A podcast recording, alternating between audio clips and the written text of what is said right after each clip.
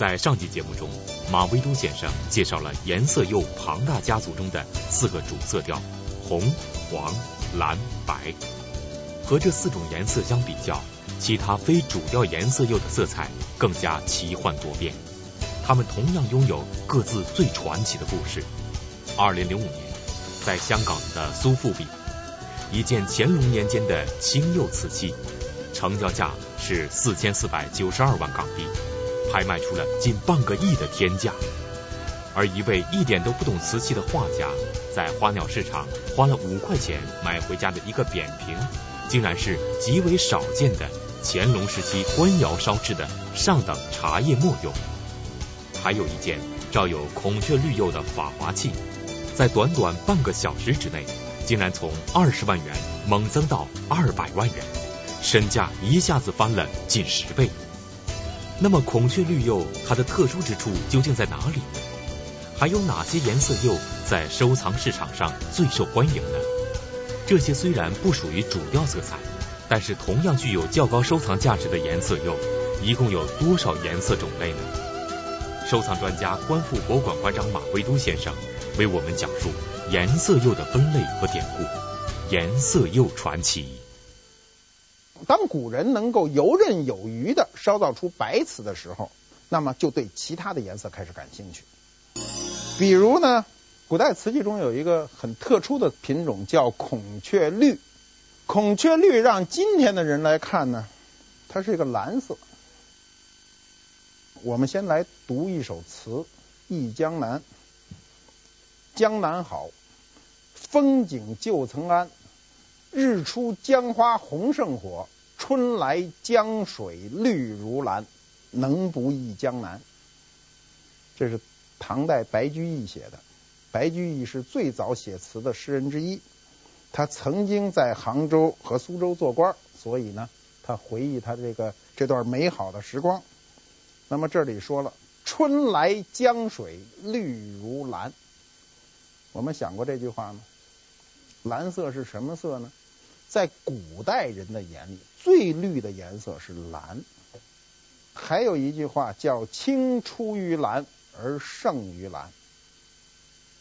蓝色是在古代中的蓝色，是指最绿的颜色，所以这个瓷器叫孔雀绿。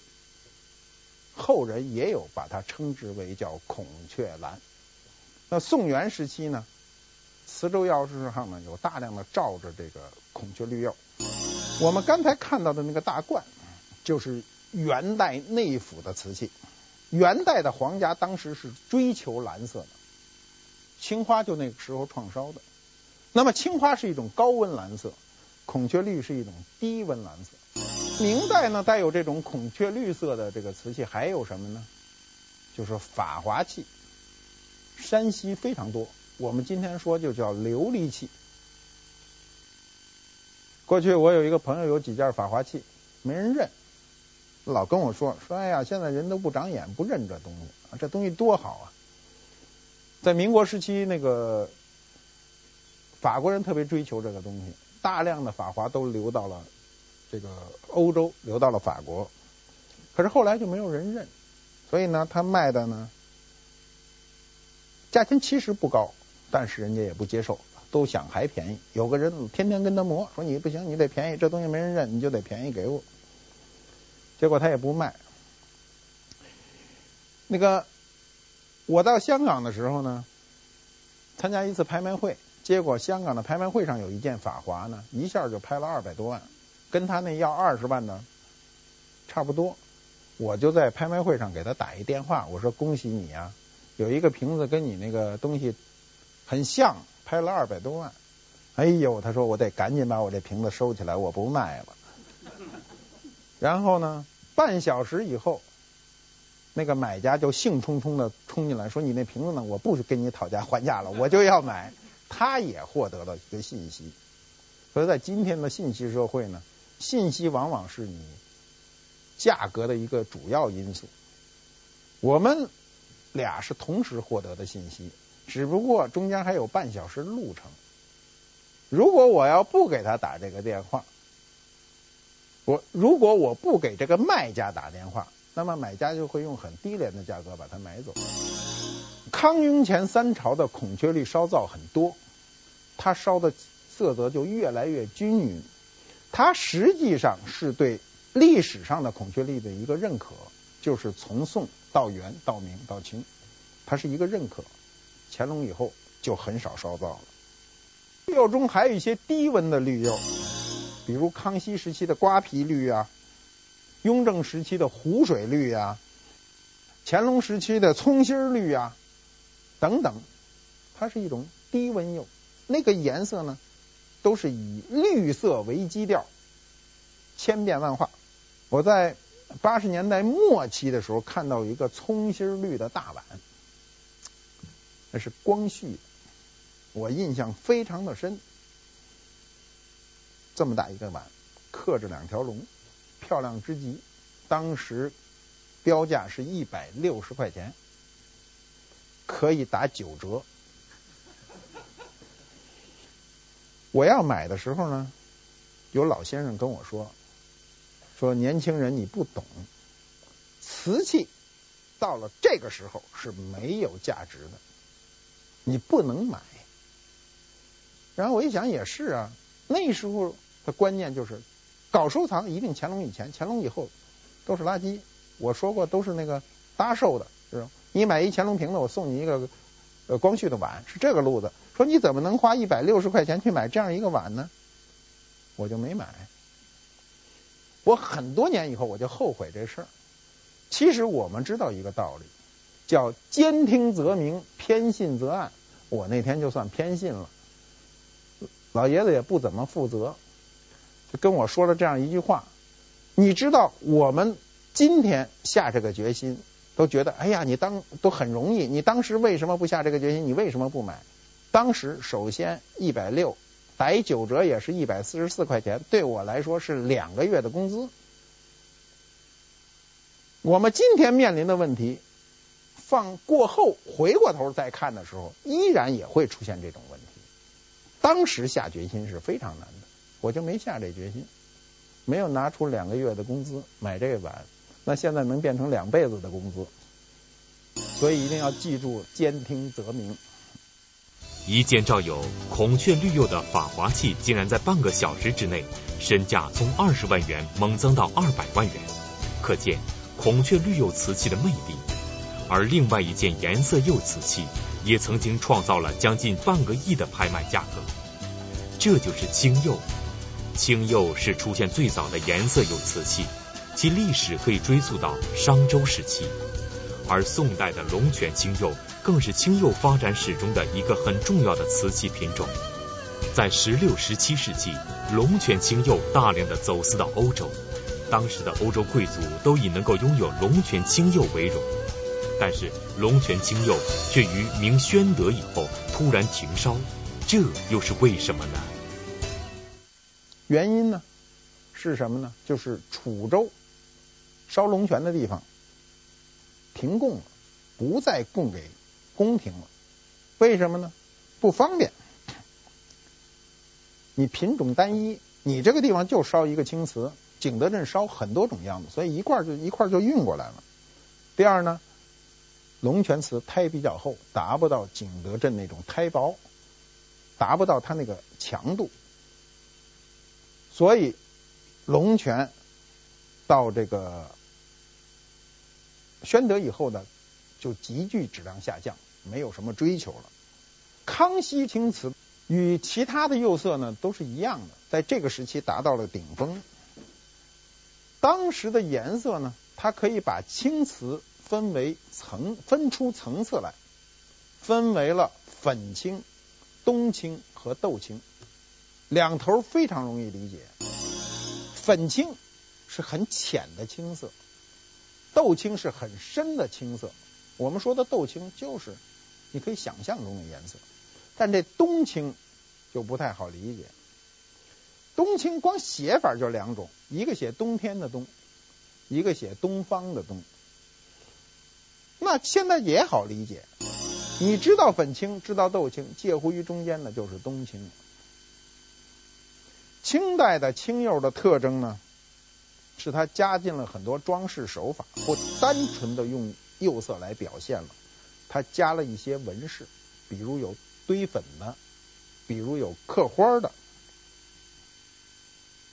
雍正到乾隆这个时期的青釉呢，釉面肥润，以后就越来越稀薄，一直到民国。我们卖的比较贵的青釉有这样一件，二零零五年在香港苏富比有一件四十公分高的六方套瓶，外面是青釉，里面是青花，成交价呢是四千四百九十二万港币，说起来也是将近半个亿的。一个价格了，价钱非常高。有一年呢，跟我一个朋友呢去上海，在上海的文物商店里看到过一个粉青的方瓶一对儿，我就劝他买。我说这东西不算很贵，他说还是贵，说不流行。我说将来有一天这个东西会很值钱，你现在有钱不妨把它买了。他呢？就很担心，最终呢还是听劝买了，在他手里。后来很多年以后，他说：“幸亏你当年劝我把这东西买了。”我就告诉他：“我说啊，很多事情都是一样的，此一时彼一时。比如股市市场，那很多专家告诉你，股市有一个规律，就是熊市中你去买，牛市中你去卖。”但有多少人听这规律啊？所有人都是牛市中去买，到熊市中割割肉，是吧？这就是我们股市的状态。还有人对股市做过一个规律性的总结，他说：“你应该是在欢呼中恐惧，在恐惧中欢呼。”什么意思呢？就大家都高兴的时候，你应该很担心；大大家都担心的时候，你应该很高兴。收藏一样是这样，很多东西。你知道它的历史价值的时候，它不可能在你跟前呈现这个历史价值的高峰，这是最好的时候。如果它是一个历史价值的低谷，那你恰恰应该进来。那你不能说啊，别人都不买，我也不买。那过两天那东西涨上去了，你就说，哎呀，我当时怎么没买呀？对吧？你肯定是这种感觉。所以一定要知道它历史上有什么价值。它真正的价值在哪儿，你就能够下这个决心。收藏跟股市上没什么太大的区别。不同于大多数色彩艳丽的颜色釉，黑釉是一种很特殊的瓷器，在漫长的瓷器史中一直稍早不多。就连在各种颜色釉蓬勃发展的清代，也只有在康熙执政时，曾特意追求过黑釉的生产。而在康熙之后，特别烧制的黑釉作品就更不多见了，所以传世的黑釉瓷器非常少，算是一种很罕见的瓷器。但是却有人在买了一个罕见的黑釉笔筒之后极度后悔，那么这是为什么呢？罕见的黑釉为什么会遭遇如此尴尬的情况呢？马未都先生将为我们详细解答。我有一个。朋友买了一个黑釉描金的笔筒呢，给我看，然后他就跟得了忧郁症似的跟我说：“说我买这么一东西，所有人都告诉我不值。”我说：“怎么不值啊？”他说：“这这东西不流行啊，黑不溜秋的。”很忧郁的问我怎么解释这事儿，能不能鼓励鼓励他这信心？我说呢，收藏啊，从某种意义上讲，你应该找的就是这种罕见的品种。而不是找常见的品种，常见的品种呢是可以比较的啊。别人买了一个青花笔筒，花了两万块，我买一个花了一万八，我就心里特高兴，我比他便宜。结果人家买了一青花笔筒，你买了一个乌金釉的笔筒，你就闹不明白了，你心里就嘀咕，得忧郁症。所以，这样并不好。你的乐趣实际上就在此。就在于你拥有了别人没有拥有的东西，那当然这个东西一定是真实的。你不能买一大假货，你还特高兴。你说别人都没有，黑釉的追求是非常短的历史时期。我们历史上的黑釉不是我们追求的，是无意识的，控制不了，含铁量过多就黑了。明代一朝没有人烧黑釉，清朝只是康熙一朝追求烧过黑釉，包括雍正、乾隆都不多见。晚清有过仿品。那么黑釉本身是陶瓷生产当中的无奈之举，历史上他不想烧成黑釉，但他没办法。我们不能想象捧着黑碗长时间的吃饭的心理的感受。我们今天偶尔上街上餐馆吃乌冬面，来一大黑碗吃一碗面，你没有感受。但你一年从头到尾都捧着一个黑碗吃饭的时候，你心里很难过。你会说：“我犯了什么错误了？我这一年都拿一黑碗吃饭。”但不幸的是，我们的古人有长时间拿黑碗吃饭的这么一个经历，所以科学就是要求他摆脱这种黑暗，他要把这个黑色去掉。我们的陶瓷之所以对世界有贡献，就是不停的把它的缺陷回避掉、改正掉。那么到了清代，生活好了，忽然想起这黑碗了，家里没有了。咱就烧一黑瓶子摆着吧，这就出了乌金釉，就是这黑釉。中国人能耐大，凡是不好听的，全能换一个方法去表述。黑釉不好听，乌金釉。为什么叫乌金釉呢？过去这煤就叫乌金。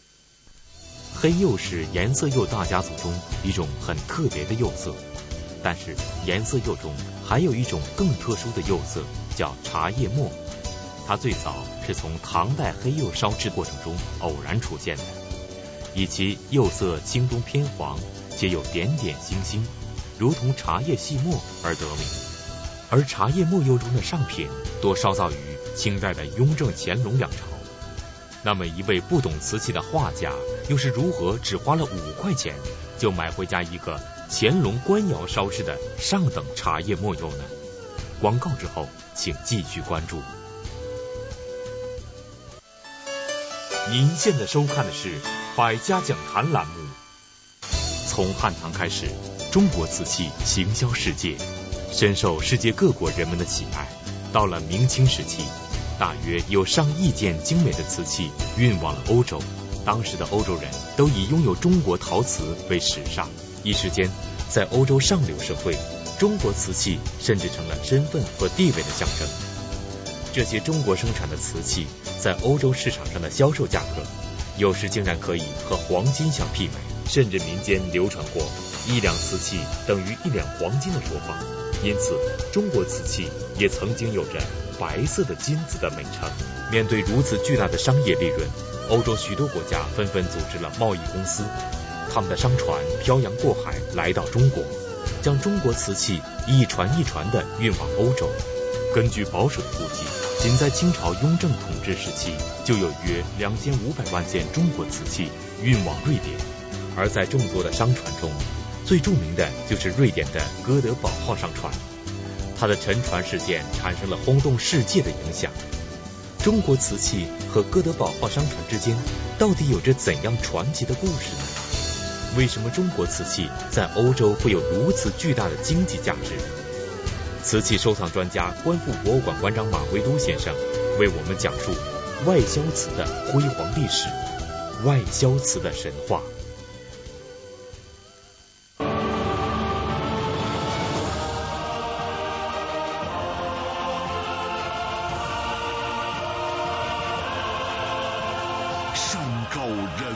峰红塔集团全新雪佛兰乐城，以点滴能量获得充沛动力，驱动你的每一丝渴望。一点二升现已全面上市，雪佛兰乐城驰骋由心。步步高 iBox 学习机，快乐升级。文科、理科加英语，联机学习有兴趣，兴趣激励法，快乐爱学习，步步高 iBox 学习机。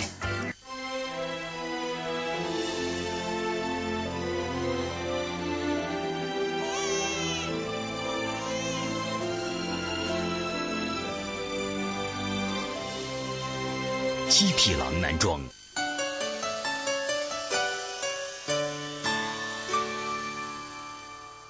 我有一个画家的朋友啊，他会画画，但他不会鉴定瓷器。他们家门口呢有一花鸟市场，很大，当年就很大。好多年前呢，他逛那市场呢，看见这么一个茶叶末釉的一个鼻器扁平，典型的乾隆官窑，口上缺了一缺损一块。所有卖东西的人都是卖花鸟的，并不懂瓷器。买东西的人也都是为了花鸟而来，也不懂瓷器，所以这瓶子就让他五块钱就歪打正着给买回来了。五块钱，我就老想，怎么他这不懂行的运气比我们这懂行的还好呢？跟买彩票似的啊，就是他出一次手就中上彩了，咱这买一辈子都没中上。嗯，我怎么就没碰见这么便宜的事儿啊？他拿来给我看，特得意。他说：“你看这东西，我就凭直觉，他是画家。”他有美学训练，所以他就凭直觉把这东西买回来了。那我说就是歪打正着嘛，你比我幸运，你中了彩了。茶叶末的生成本身是一个偶然现象，唐宋时期呢，就有的北方的瓷器很容易烧造出出这种颜色。那么由于这个颜色是自然形成的，它被后人呢就总结了。到了雍正以后呢，它变成了一种主动的追求，我就要追求这种。绿不绿、黄不黄的颜色，茶叶末釉又叫场官釉，在《陶成记事碑》中呢，它记载有三种，一种叫鳝鱼黄，一种叫蛇皮绿，一种叫黄斑点儿。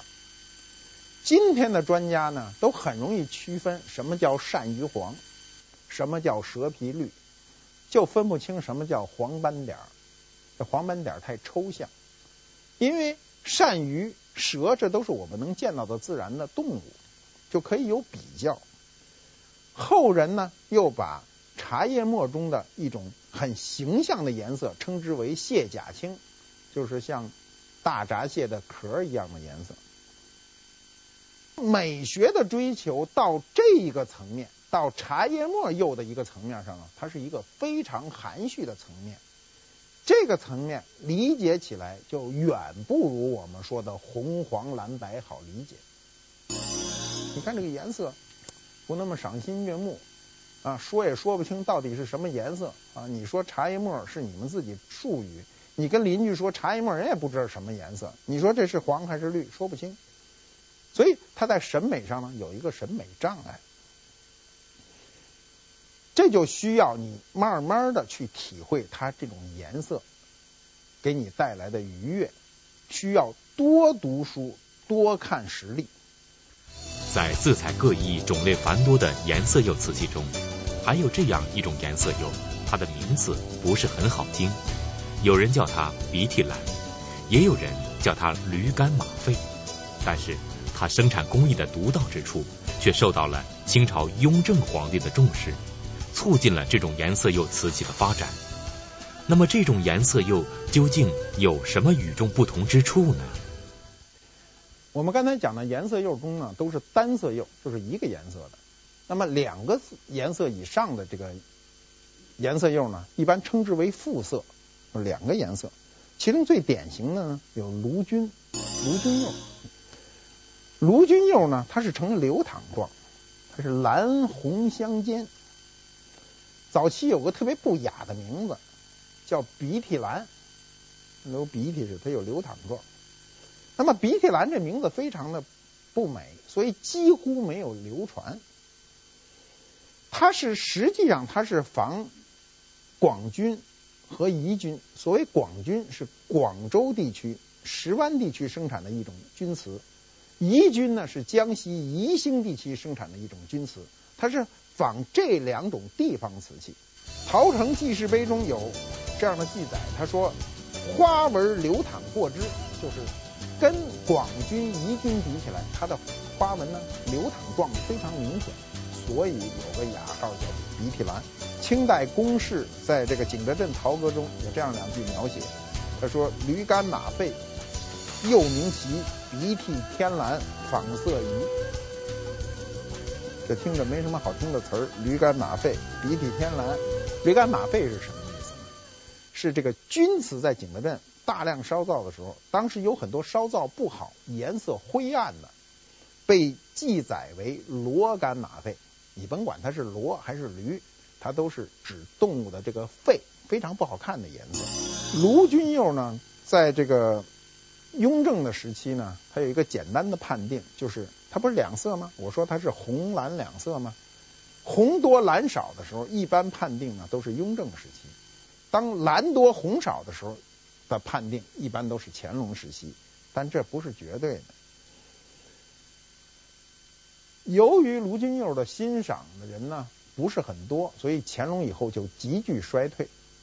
其实卢君釉是非常漂亮的一种瓷器，尤其雍正时期烧造的卢君釉有高粱红之称，那个颜色像高粱红，非常含蓄。在中国瓷器漫长的发展史中，清代官窑尤其重视颜色釉的烧造。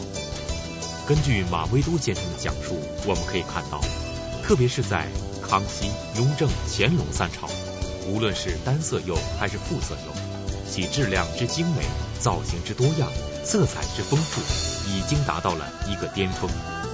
而且在乾隆一朝出现的仿玉石釉、仿木纹釉、仿青铜釉、仿漆器釉。仿金银釉，甚至还有仿干鲜果品，都达到了以假乱真的程度。但是，就是在这么一个瓷器烧制技术高度发展的时期，雍正、乾隆两父子都曾下令官窑仿烧宋代的瓷器。那这又是为什么呢？这种父子传承的爱好又出于一种怎样的心态呢？雍正、乾隆时期呢，还有一个重要的颜色釉的一个成就呢，就是当时仿的宋代五大名窑五官哥钧定。我们讲过宋代的五大名窑，那么这与统治者有极大的关系。雍正本人呢，非常崇尚那个时期的审美，但是清代仿的五大名窑跟宋代的五大名窑还是有很大的区别。首先，他追求的是意象，不是具象。他追求的是宋代五大名窑五官哥钧定的那个意思，而不是要模仿的一模一样。他从道理上讲呢，他有美化的倾向。所以你看，雍乾时期的仿的这个五大名窑都非常的漂亮，比宋的实际的东西更漂亮一些。这时候，我们看统治者的一个追求，就是皇帝的一个追求是什么呢？他没有任何造假的心态，也没有牟利的心态。我仿造这个东西，既不想造假，也不想赚钱，我就是喜欢。这就是盛世国力的一种表现形式。我以我国家之力和技术，达到古人前所未有的高度。这是它显示一个国家的力量，是一种大国心态。乾隆一朝啊，他还仿大理石，仿木纹，仿青铜，仿漆器，仿古玉，仿金银釉，这都属于一种仿生状态。以我瓷器的能力仿所有可见物质，他这里还能做到什么呢？仿干鲜果品，还有仿一个螃蟹搁在那儿跟真的一样。当时瓷器的制造能力非常的高，为什么会出现这种情况呢？是因为乾隆中期以后，社会的富足呢，导致生活情趣发生变化。我们今天的生活就非常富足，大部分人的生活的情趣都发生了变化，跟早期的追求完全不一样。我记得八十年代初期，我们吃一顿好饭得说一个礼拜，跟人说哎我吃了什么，哎，有多有多香。你说今天没有人再说这事。某一个人买一件新衣服，在单位都要脱下来，别人穿上试一试。今天也没有这个现象。我印象很深，我二十几岁的时候在工厂，那个女同志买了新鞋，都脱下来让那个穿上试一试，怎么着怎么着，我觉得都很奇怪。今天很少有这种现象。那么你的生活情趣发生的变化呢？反映到对艺术品的追求上呢，它就不是很单纯的艺术品，不是我烧一青花瓶子让你看，哎，我把瓷器烧成一一个糖果盘，里头又有瓜子又有花生又有荸荠，都是瓷器的，让你看一种情趣。那么社会的这种富足呢，反映了一种炫耀的心理，有不仅个人生活富足了愿意炫耀。一个民族、一个国家，当他富足的时候，都愿意炫耀。在清朝雍正、乾隆统治时期，颜色釉的烧造技术达到了极高的水平。这不仅仅是因为当时社会生活的富足，同时还和雍正、乾隆的个人喜好非常有关。尤其是雍正皇帝，一向以冷峻威严形象出现的他，竟然也有不为人知的生活情趣。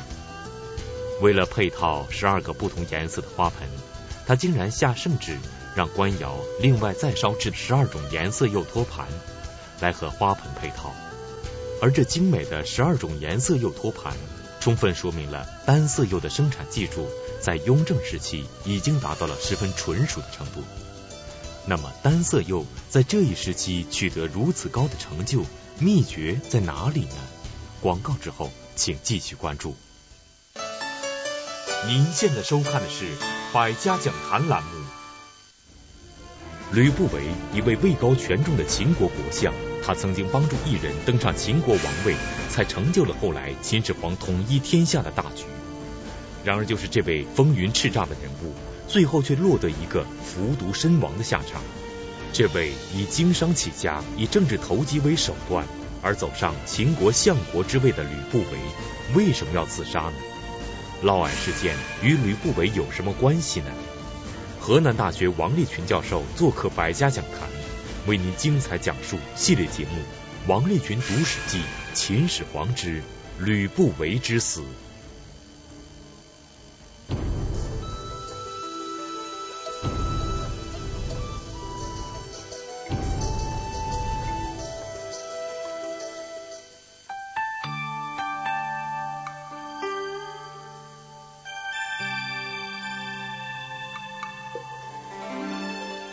舍与得，感悟智慧人生。舍得酒。记得那年去东北，热乎的饺子，热乎的东北味儿，赵源东北饺，正宗东北味儿。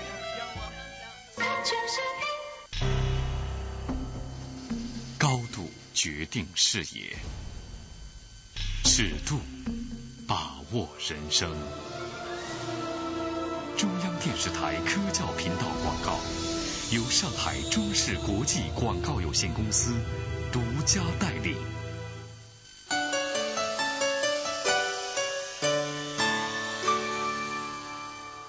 雍正十一年，养心殿造办处档案中有这样一段记载：十二月二十七日，内务府总管年希尧家人郑天锡送来各色瓷花盆十二样。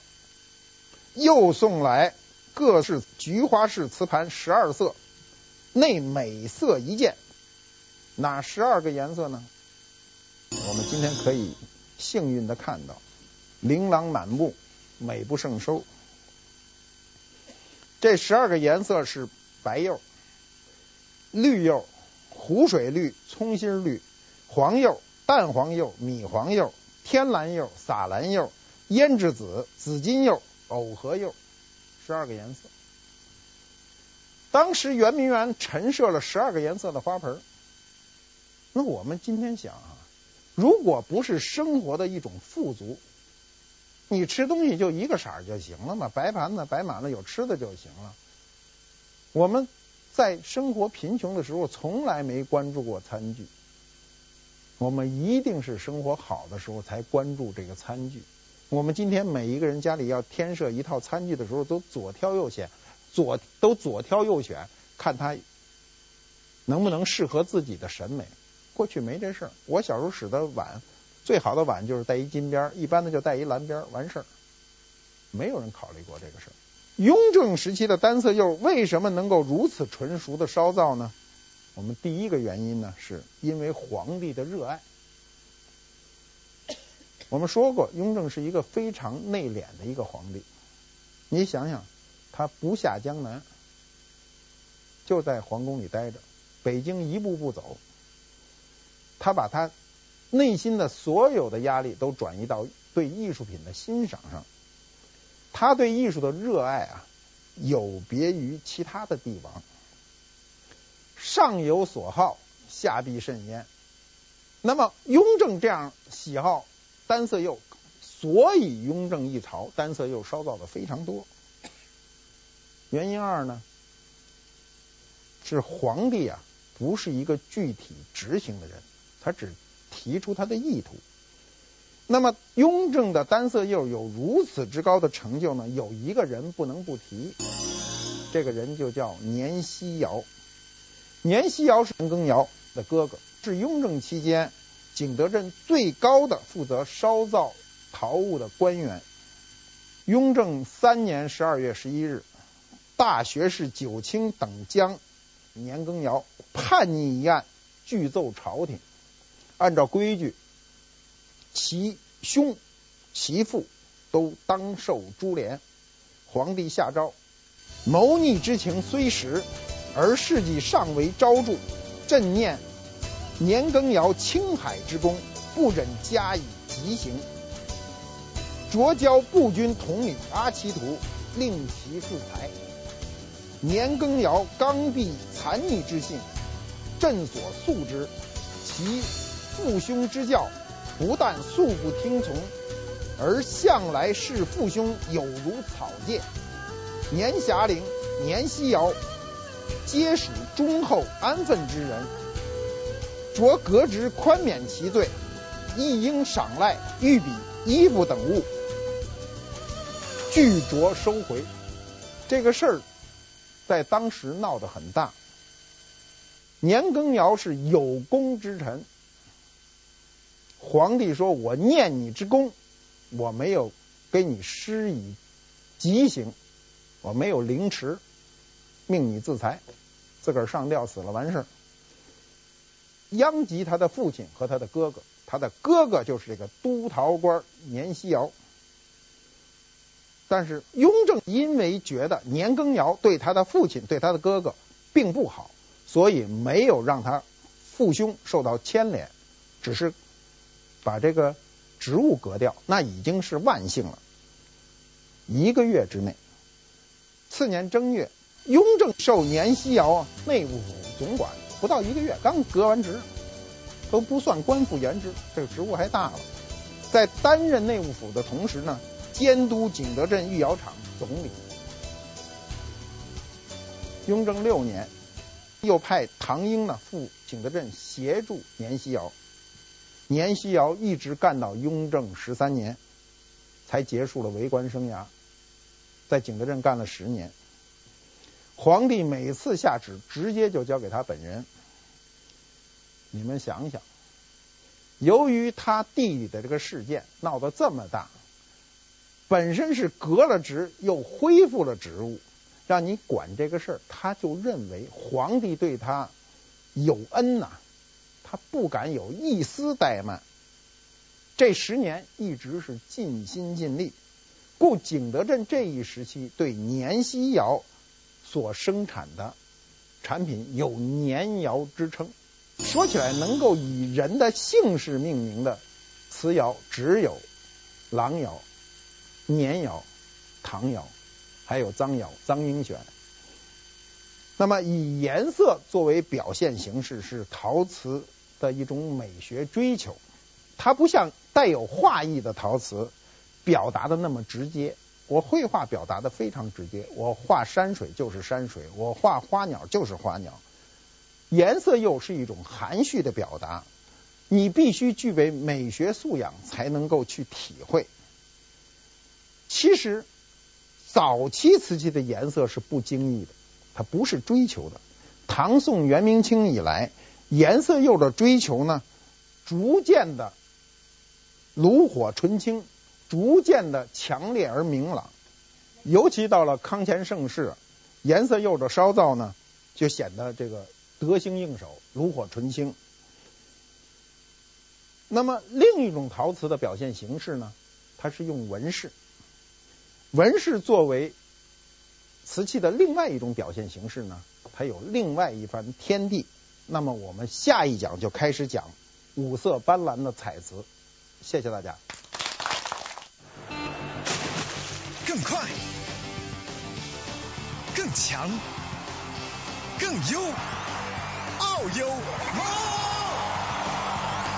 Very good，奥优乳品。五彩瓷器的颜色非常丰富，十分好看。青花的颜色却较为单一。但为什么会说五彩不如青花有名气呢？这种状况是怎么形成的呢？既然如此，人们又为何热衷于将一种青花瓷加工成彩瓷呢？这岂不是有悖常理吗？